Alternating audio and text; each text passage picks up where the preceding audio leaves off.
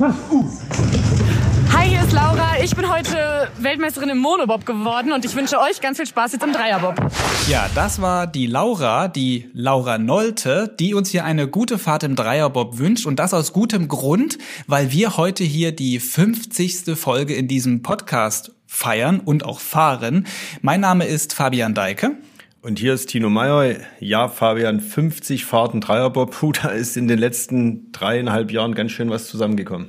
Eine ganze Menge toller Gespräche, interessanter Gäste und unter anderem eben die gerade gehörte Laura Nolte, Bob-Pilotin aus dem Team Deutschland, war auch schon bei uns zu Gast im Podcast und über ihren Erfolg bei der Bob- und Skeleton-WM jetzt in St. Moritz am vergangenen Wochenende haben wir uns auch sehr gefreut. Du hast mit ihr gesprochen, auch darüber und da diesen Ton eben dann eingesammelt, dankbarerweise hier für die Eröffnung dieser Folge. Und diese Folge, das ist noch ganz wichtig, wird auch wieder präsentiert von der Idealversicherung, wie schon die anderen 49 Folgen davor. Sind wir sehr dankbar dafür, für diese Unterstützung. Das ist an dieser Stelle nochmal wichtig zu erwähnen. Genau, denn zu einem guten Bob gehört ja nicht nur der Schlitten, da gehören auch gute Kufen dazu und da gehören auch äh, top vorbereitete Piloten und Anschieber. Und so ist das eben auch beim Dreierbob. Ohne wir beide und die Technik, das reicht eben nicht aus. Man braucht auch die perfekten Kufen, das perfekte Setup. Und da sind wir sehr dankbar, mit der Ideal so einen ja, sehr treuen Partner an unserer Seite zu haben. Genau, also das Gespann, der Schlitten, der passt. Da passt alles zusammen und wir brauchen den nur noch aus der Garage rauszuholen, in die Bahn zu stellen und loszufahren. Das machen wir jetzt auch in dieser Folge, denn es gibt eine ganze Menge zu erzählen und wir haben auch spannende Gäste in dieser Podcast-Folge eingeladen. Ich würde sagen, wir feuern diese Namen jetzt hier direkt schon mal ab. Wir sprechen gleich mit Kevin Kuske. Er ist einer der Verantwortlichen für den Erfolg von Hansi Lochner, der im Zweierbob Weltmeister vor Francesco Friedrich geworden ist. Wie das alles zusammenhängt, das klären wir gleich alles auf. Und du hast noch gesprochen am vergangenen Wochenende mit Susanne Kreher, der Skeleton-Pilotin hier aus Dresden. Und das ist eine, du hast es im Vorfeld unserer Aufzeichnung gesagt, Sensation gewesen, für die sie gesorgt hat. Genau, es gab am Wochenende einige Überraschungen und vor allem eine große Sensation und das war der WM-Sieg von Susanne Kreher im Skeleton.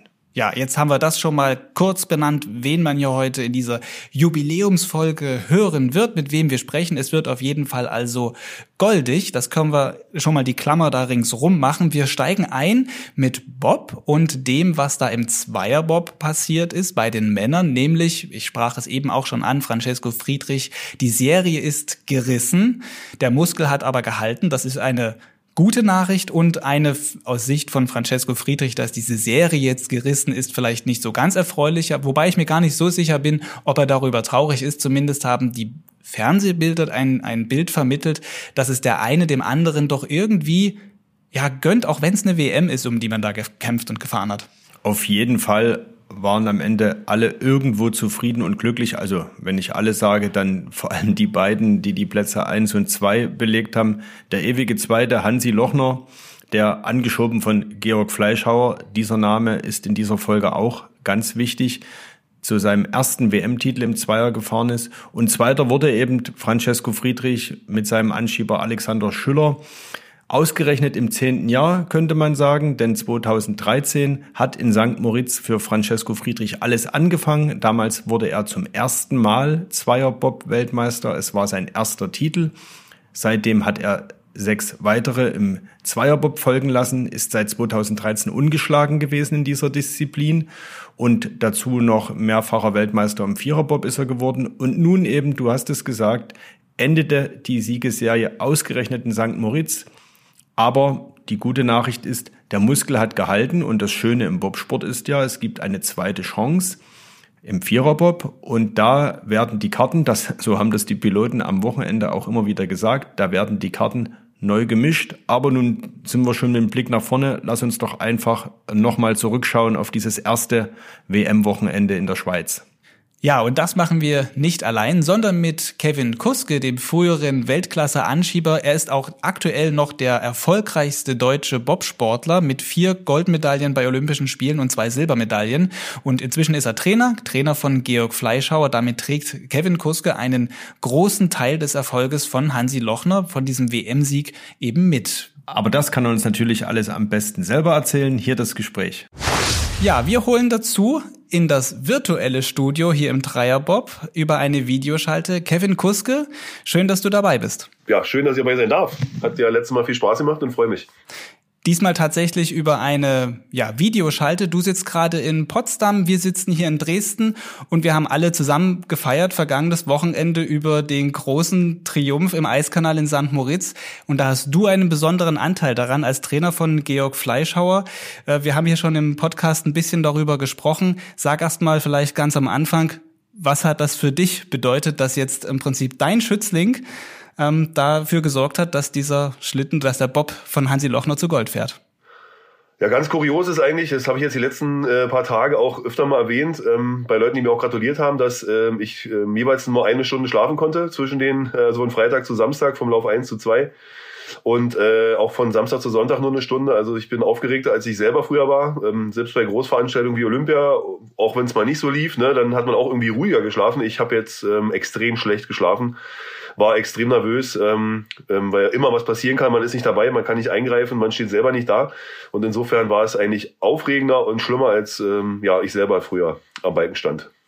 Der Hansi war ja ganz oft Zweiter hinter Francesco Friedrich und hat jetzt in dieser Saison schon mehrere Zweier Weltcups gewonnen und immer saß der Georg Fleischhauer äh, hinter ihm oder hat ihn angeschoben, jetzt auch bei der WM zum großen Titel. Wir reden oft über die Piloten Lochner und Friedrich. Welchen Anteil hat Georg Fleischhauer an diesem Triumph? Ich glaube, wenn man jetzt ja die zwei Namen nennt, äh, Franz und äh, Hansi Lochner, ähm, hat ja Franz auch in der Vergangenheit ähm, eigentlich viele Rennen auch über den Start gewonnen. Also äh, man testet ja mal ein bisschen was, wer sich auskennt.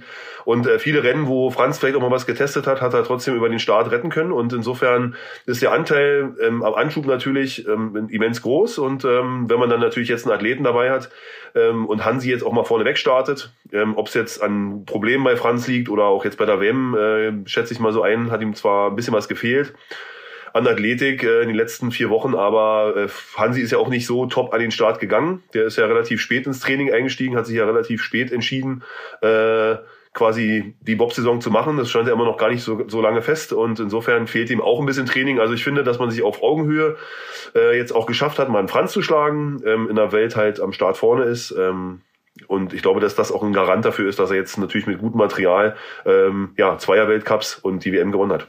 Wie, wie hast du das Rennen erlebt? Sie haben ja äh, gleich im ersten Lauf und im zweiten Lauf die Startbestzeiten hingesetzt. Im dritten Lauf hat es dann nicht ganz so geklappt. Da haben sie sich am Balken nicht getroffen, hat dann der Georg uns danach erzählt. Im vierten Lauf dann dafür die Saisonbestzeit mit 5.01 aufgestellt. Du äh, selber als Aktiver jahrelang dabei gewesen. Kannst du uns ein bisschen so einführen, welches Risiko geht man bei so einer WM gleich im ersten Lauf? Dann ist eine Nacht dazwischen, dritter, vierter Lauf. Wie, wie, wie ist das für ein Anschieber? Also Anschieber ist natürlich ganz schlimm, äh, weil du hast ja nur den, die Hälfte des Parts quasi und der Pilot muss ja immer trotzdem mitschieben, sonst kommt man auf so eine Startzeit nicht und ich war auch mal ein bisschen aufgeregt, ist der Pilot fit? Äh, natürlich ist das ein Timing, eine Timing-Geschichte, gerade wenn es um die hundertstel Sekunden geht und das haben wir jetzt ja auch gesehen. Ähm, dann sind die Jungs ja jetzt erst neu ähm, eingestiegen in die Saison und die ähm, hatten ja auch im Sommer über keine, keine Wettkampf-Trainingsstarts äh, gemacht, sondern es ging ja eigentlich dann, als die Saison losging, erst ähm, ja zusammen in den Schlitten. Man konnte erst äh, da zusammen üben und äh, das natürlich unter Wettkampfbedingungen äh, ist natürlich immer ein bisschen schwierig. Da, das, da spreche ich aus eigener Erfahrung. Wenn man dann irgendwie hinspringt irgendwo zu jemandem und da das Timing noch nicht da ist, ist natürlich ähm, ja so eine Sache kann funktionieren, kann aber auch nicht funktionieren. Aber die beiden haben das super gelöst. Ähm, mit viel Spaß, glaube ich. Also ich glaube, der Spaß äh, hat da auch ein bisschen ein Garant dafür äh, ähm, ausgedrückt, dass man halt ähm, schnell wächst und schnell zusammen ähm, eine Performance hinlegt, die funktioniert. Natürlich gibt's äh, bei der WM nochmal, ist das Georgs erste WM, ähm, Hansis erste WM, wo er äh, in Front liegt und auch ähm, den, den, der Titel quasi äh, ihm vorher schon angesprochen wurde, wo er natürlich auch Druck hat und dann ist es natürlich so, dass man sich auch im dritten Lauf mal nicht trifft. Ähm, das ist ganz normal. Ich habe es gar nicht so extrem gesehen wie Georg. Der steht natürlich am Balken, aber ich am, am Bildschirm habe da ähm, gar nicht so eine groben Fehler gesehen. Ähm, ja, und dann zaubern sie halt eben halt nochmal eine Startbestzeit raus. Am Bildschirm sah es auch so aus, als wenn sie gar nicht so weit gelaufen sind. Da habe ich mir im ersten Moment gedacht, hups, äh, ein bisschen zu früh eingestiegen. Ähm, aber dann, als die Startbestzeit aufgetaucht hat im, im hellgrün, war ich natürlich überglücklich. Und ähm, ja, das war einfach eine schöne, für mich gerade als Anschieber, als ehemaliger Anschieber, der natürlich auch immer äh, Bestzeiten am Start geben wollte, ist natürlich dann nochmal so ein extra i-Tüpfelchen äh, Stolz dabei gewesen. Du bist ehemaliger Anschieber, du sagst es gerade, Georg Fleischhauer. Wir sprechen hier auch über ihn natürlich in diesem Podcast aufgrund dieser regionalen äh, Geschichte, dass er auch ähm, in Dresden halt früher Leichtathlet war darüber. Er ist jetzt auch Anschieber, zeigt äh, dieser ja, Gewinn der Goldmedaille dann auch nochmal ganz deutlich, wie wichtig Anschieber im Bob sind. Man spricht oft ja nur immer über den Piloten. Das ist, ist, ist leider so, aber Anschieber sind halt unheimlich wichtig. Äh, sind da genauso die anderen 50 Prozent in dem Bob drin. Macht das nicht umso mehr glücklich und stolz dann auch? Auf jeden Fall. Also gibt ja Teams oder man kann ja so Beispiele so ein bisschen ziehen. Olympiade, äh, Peking war natürlich ähm, aus Anschiebersicht mit der Bronzemedaille im Zweierbob im Hafer natürlich nicht so eine Werbung für den Anschieber, weil ähm, oder generell über die Startzeit, dann kann man dem Matthias Sommer gar nicht mal so ähm, ja so einen Misserfolg absprechen, aber mit Startzeit 22 dann auf Platz 3 zu fahren, ähm, ist natürlich für die Ausländer relativ frustrierend, ähm, wenn die in dem Bereich von Franz und Hansi mitstarten und die natürlich dann da vorne ähm, berechtigt Gold und Silber holen ähm, über die Startzeit äh, logischerweise. Und dann eben halt ein äh, Christoph Hafer kommt mit wie gesagt Startzeit 22 oder 20 und fährt auf 3 das ist natürlich ein bisschen frustrierend und da kann man natürlich überlegen, macht es überhaupt was aus mit dem Start? Muss man überhaupt so schnell starten? Ähm, aber wie man schon sieht, Platz eins und zwei und ich sage auch immer wieder, wenn der Hafer sich mal, also auch im Vierer vielleicht mit einer Truppe zusammen ähm, ja, setzen würde, die eben halt in den Bereich von Franz und Hansi kommt, dann wäre der wahrscheinlich auch nochmal äh, eine Rolle da vorne, weil fahren tut er auch echt gut. Und deswegen ist es so ein Beispiel, dass man so auch aus, dem, aus, aus Deutschland bringen kann, wie wichtig halt der Anschub ist und wie wichtig halt die Einfahrtsgeschwindigkeit ist, wie man die Geschwindigkeit mitnimmt, ähm, den Abgangsspeed. Ähm, Gerd Leopold, ähm, bei dem habe ich das viel gelernt, der viel auf den Abgangsspeed guckt und ähm, das hat ja auch Georg auch gezeigt, weil viele Anschieber auch trotz einer guten Startzeit ähm, das gar nicht so richtig gelernt haben, einzusteigen oder gut einzusteigen und den Speed quasi mitzunehmen vom Schieben. Und deswegen äh, ist der Abgangsspeed, wie gesagt, für wie du in die Kurve reinfährst in die erste, wie du in die Bobbahn kommst, ähm, ähm, eklatant wichtig. Und ähm, genau, deswegen ist der Anschub einfach für mich auch 50-50, wenn du halt schlecht startest. Ne? Der ähm, also diese, diese, diese Geschichte entscheidet zwar über Platz eins und drei sage ich jetzt mal, oder schlechter. Ne? Also ja, wie gesagt, und gerade was, zeichnet, was zeichnet Georg aus? Er ist ja jetzt noch nicht so lange äh, Anschieber, war lange Zeit Leichtathlet, hat dann, glaube ich, eins, zwei Jahre auch versucht, beides irgendwie parallel zu machen. Im Winter Bob-Anschieber, im Sommer Hürdensprinter. Und jetzt konzentriert er sich ganz auf das Bob-Geschäft und das äh, scheint erfolgreich zu sein und nicht zuletzt auch durch den Wechsel zu dir nach Potsdam. Ich würde sagen, bevor du diese Frage beantwortest, passt ganz gut rein an diese Stelle noch ein Ton, den Tino gesammelt hat, als er dort an der Bahn war. Da hast du ja auch mit Georg Fleischhauer ja. gesprochen. Vielleicht hören wir uns das an, bevor du auf seine Frage antwortest, weil das passt an dieser Stelle perfekt rein. Super. Und Bob-Weltmeister, wie fühlt sich das jetzt an? Das ist ja ein Titel, den du als Leichtathlet vermutlich eher nicht erreicht hättest. Ja, wahrscheinlich. Ich wäre gerne ins Finale gekommen mal bei der WM oder bei Olympia, ne? Aber zu gewinnen, das wäre wirklich sehr, sehr, sehr, sehr schwierig gewesen. Von daher ist das schon ja, richtig gut. Und ich weiß nicht, ich habe jetzt auch das Gefühl, ich mache einfach das, wofür ich mich so richtig körperlich auch eigne. Das macht mir richtig Spaß, auch vom Training her. Das ist das, was mir wirklich Spaß macht. Ja, ja Georg Fleischhauer sagt selbst, ich mache das, was mir jetzt richtig Spaß macht. Das müsste dir doch auch Spaß machen, das zu hören. Auf jeden Fall. Also ich bin ja mit Georg zusammengekommen letztes Jahr im Europacup äh, durch den, den äh, Trainerwechsel oben mit dem Christoph Heider. Ähm, da ist der Norm Dannauer, der jetzt der Weltcup ähm, Athletikchef ist oben ähm, nach oben gewechselt in den Weltcup-Bereich. Dann wurde ich gefragt, ob ich äh, bei der Europacup-Mannschaft mitmachen kann, mit aushelfen kann. Ähm, wollten meine Kompetenz dort im Europacup haben. Und äh, so bin ich ja mit Georg quasi zusammengekommen. Ähm, habe ja dann quasi den den Richard Oelsner auch mitbetreut im Europacup und so ähm, habe ich dann schon relativ schnell gemerkt, dass Georg jemand ist, der sehr, sehr zielstrebig ist und den es eigentlich auch ein bisschen ankotzt, dass er so in der zweiten Liga fährt und der sehr wissbegierig ist und sich verändern wollte. Und bei Georg ähm, ja, gab es so ein bisschen, nicht gravierende Probleme, aber da gab es einen, äh, einen entscheidenden Punkt, den er falsch gemacht hat am Balken. Ähm, den ich ihn dann korrigiert habe, weil es meine Funktion als Bundestrainer halt dann war.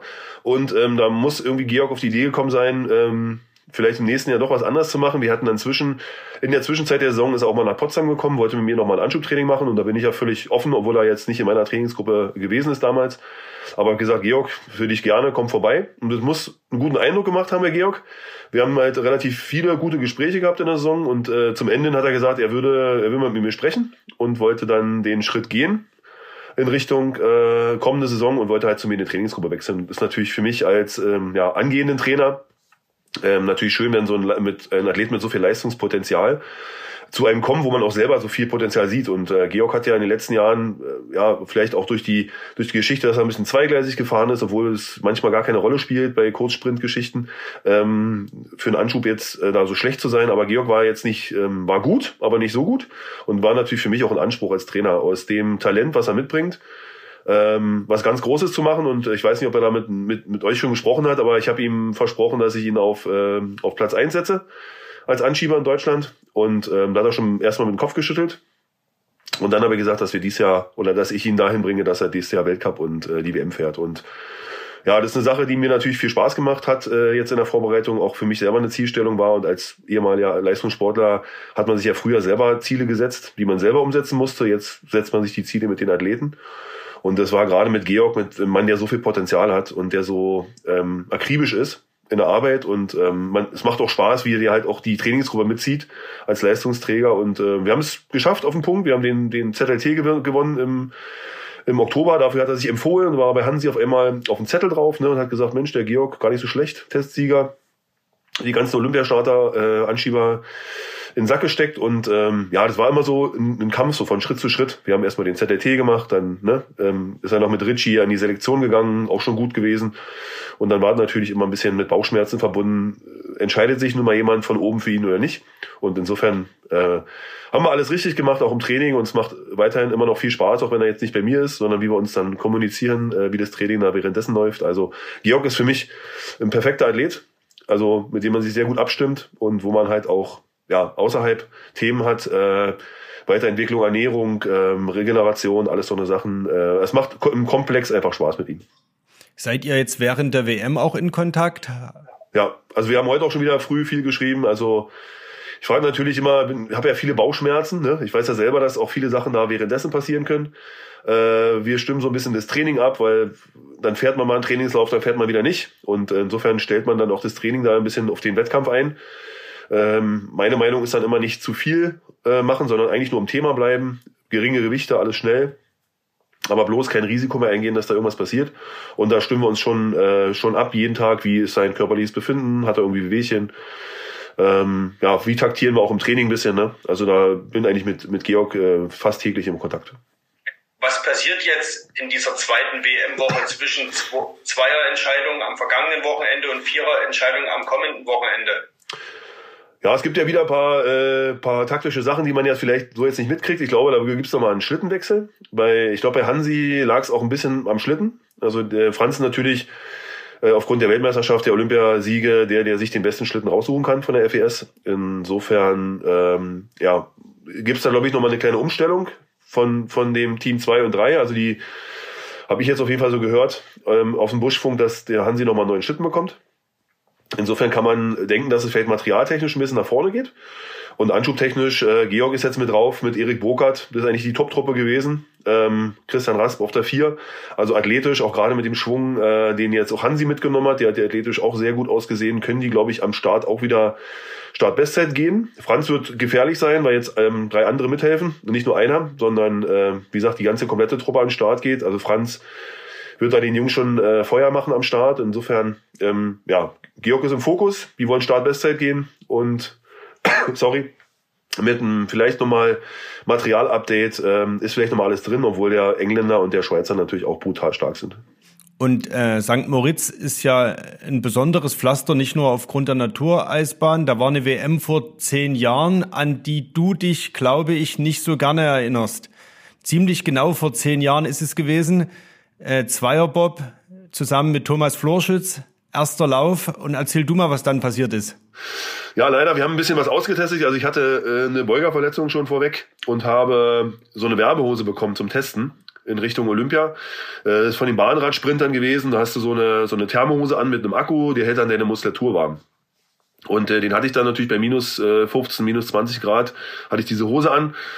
Im ersten Moment vielleicht durch die Euphorie. Äh, man will natürlich immer Startbestzeiten setzen und äh, hofft dann vielleicht noch so einen kleinen Strohhalm, dass da vielleicht nochmal Hundertstel oder, oder ja, eine Hundertstel geht. Äh, ich glaube aber, dass das Problem war, dass die, die Poren dann von der Muskulatur aufgingen, weil die Hitze natürlich in dieser Hose relativ hoch sind. Also die, die Hitze will raus aus dem, aus dem Muskel und öffnet natürlich die Pore. Und dann beim Ausziehen der Hose ist natürlich minus äh, 15 Grad, glaube ich, auf meinen Oberschenkel eingeprasst und dann hat der die Kälte quasi in meinen, äh, in meinen Oberschenkel gezogen. Also mir war so ein bisschen kalt, aber da hat man ja im Adrenalin jetzt nicht so ne, sich den Kopf drüber gemacht. Und dann ist mir der Beuger tatsächlich abgerissen, kurz vorm äh, Einstieg, direkt am Ansatz. Ähm, wie gesagt, ich mutmaße und der Dr. Müller-Wohlfahrt war auch so ein bisschen der Meinung, dass die Muskulatur durch diese Schockkälte einfach ähm, ne, verkrampft hat, zu, zugemacht hat und das hat mir natürlich äh, leider den Beuger abgerissen damals, den, äh, den Sehnenansatz und ich ähm, habe zwar den ersten Lauf mitgemacht, aber konnte das Rennen nicht, äh, natürlich nicht zu Ende bringen mit Thomas und äh, ja, ist eine unschöne WM, die man so im Hinterkopf hat. Ähm, aber eine, die mich wahnsinnig motiviert hat, weil da halt auch relativ viele Leute schon ähm, Kevin Kuske abgeschrieben haben. Die haben gesagt, das war's jetzt, ähm, der kommt nie wieder zurück. Und ähm, aber diese Aussagen von San Moritz mich eigentlich dazu beflügelt haben, äh, nochmal die Olympiade anzugreifen.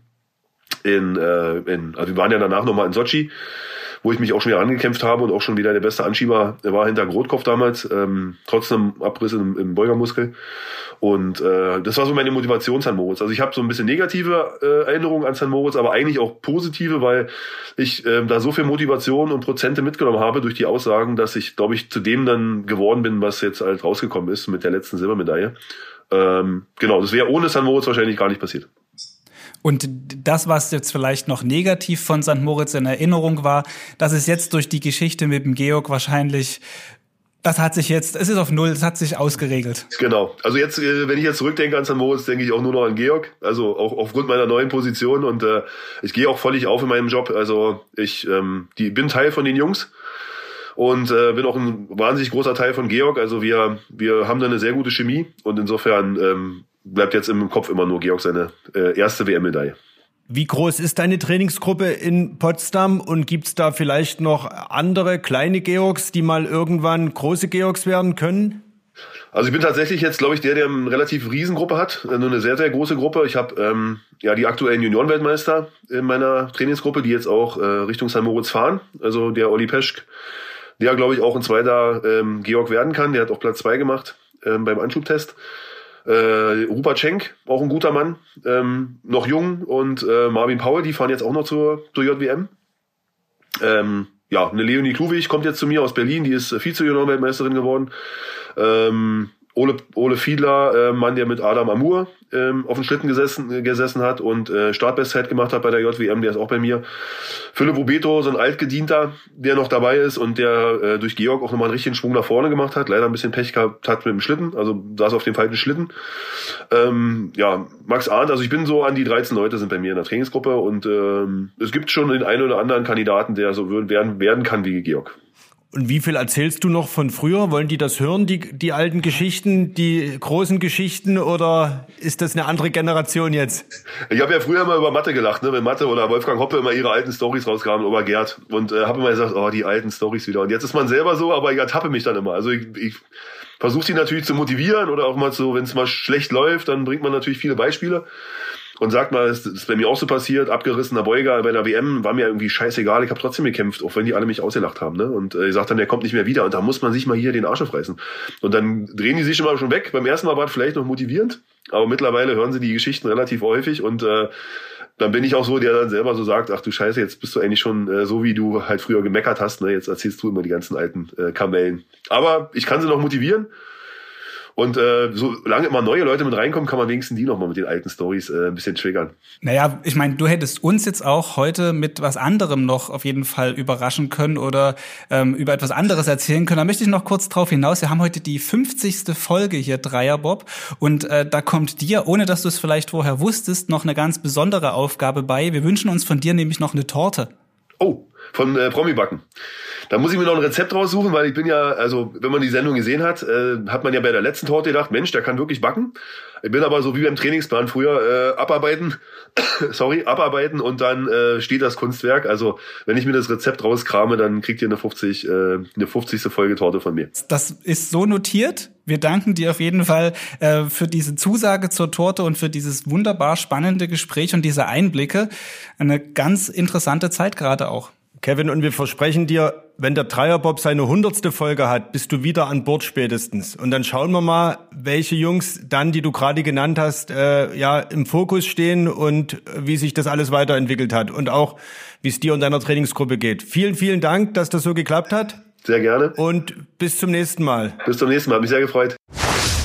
Ja, das also Kevin Kuske mit der Ankündigung, dass er für die nächste Jubiläumsfolge, also in 50 Folgen, für uns eine Torte backen wird und dass wir ihm jetzt noch den Auftrag schicken können, für diese 50. Folge uns noch was zu schicken. Also das noch kurz als Aufklärung. Kevin Kuske war nach Ende seiner aktiven Karriere als Bob-Anschieber unter anderem in verschiedenen Fernsehformaten zu sehen und eines davon war eben das Promi-Backen und daher wussten wir, dass es um seine Backkünste doch ganz gut bestellt ist. Er ist also prädestiniert für so eine Jubiläumsfolge, um für die kulinarische Untermalung zu sorgen.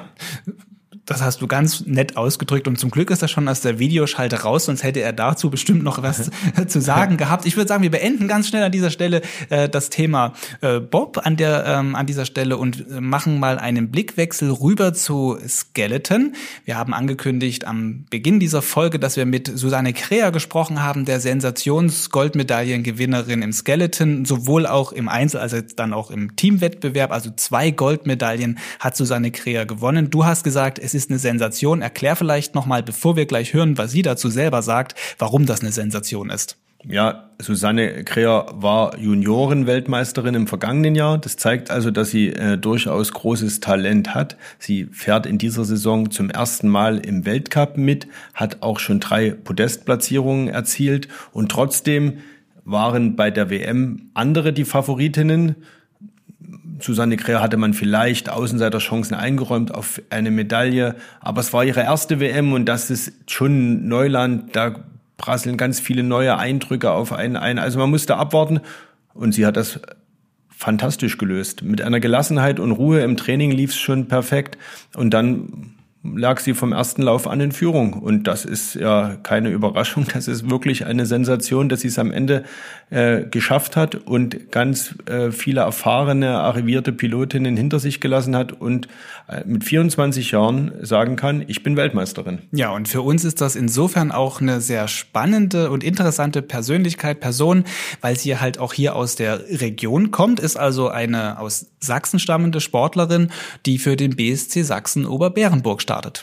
Genauso ist das. Und am Sonntag Vormittag, 9.45 Uhr war es in St. Moritz, habe ich mit ihr gesprochen und ich habe in ein Gesicht geschaut.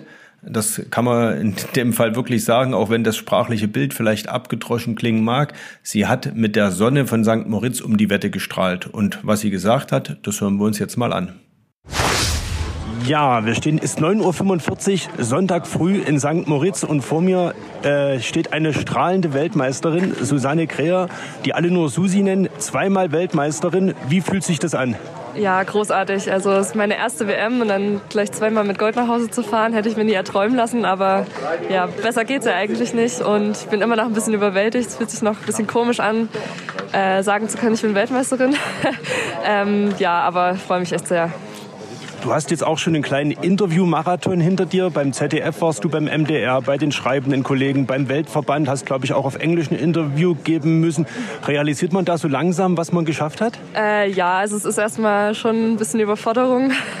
Ich glaube, so richtig realisiert man es dann erst, wenn man ein bisschen Ruhe hat und das alles nochmal ein bisschen Revue passieren lassen kann. Und ja, der Trubel äh, erlaubt es nicht ganz, das zu realisieren. Das ist ganz schön viel auf einmal, aber ich denke, das kommt dann so in den nächsten Tagen.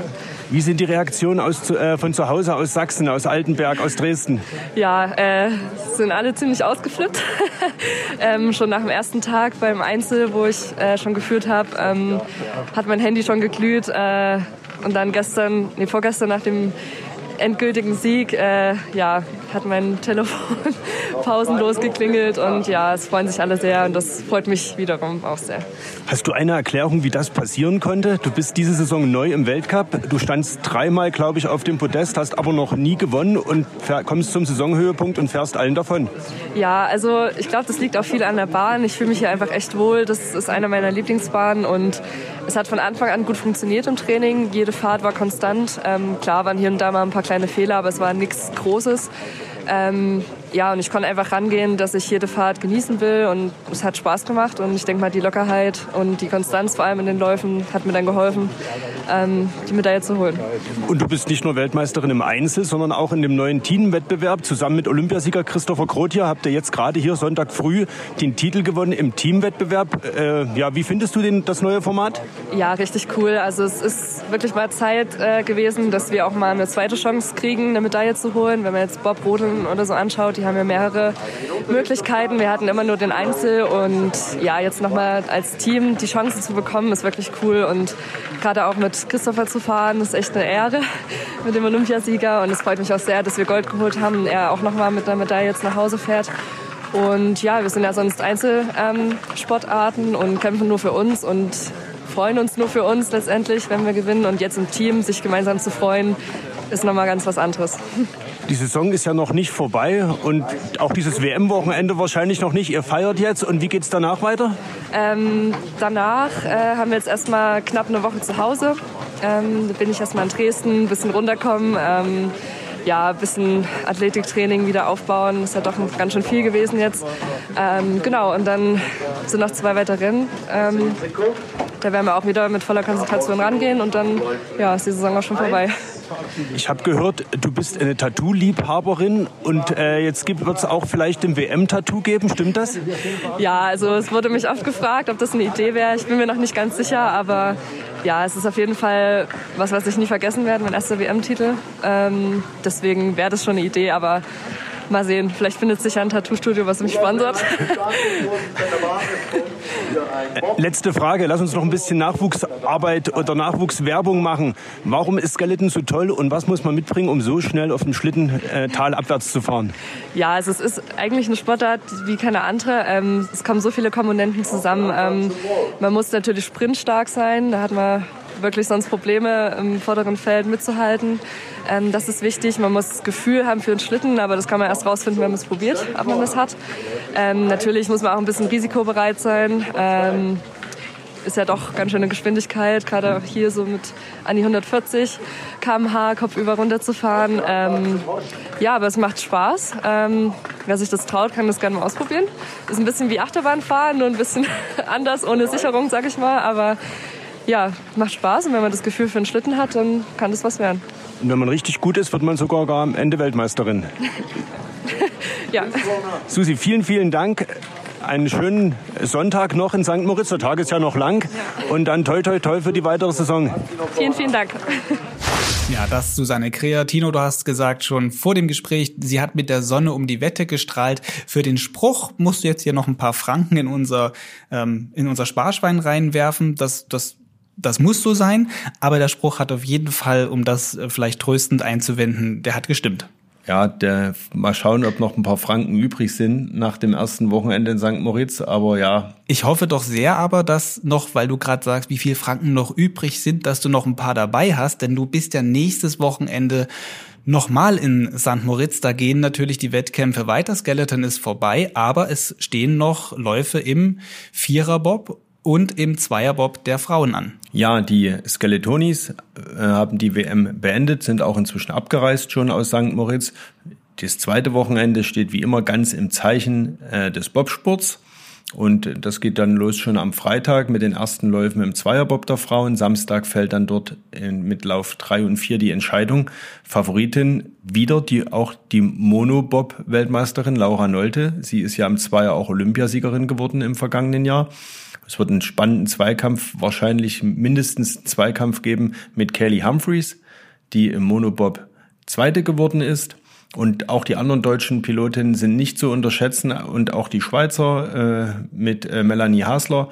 Das wird ein 3, 4, 5 Kampf vielleicht sogar. Und dann, wie immer, das Ende im Eiskanal, die Königsdisziplin Viererbob.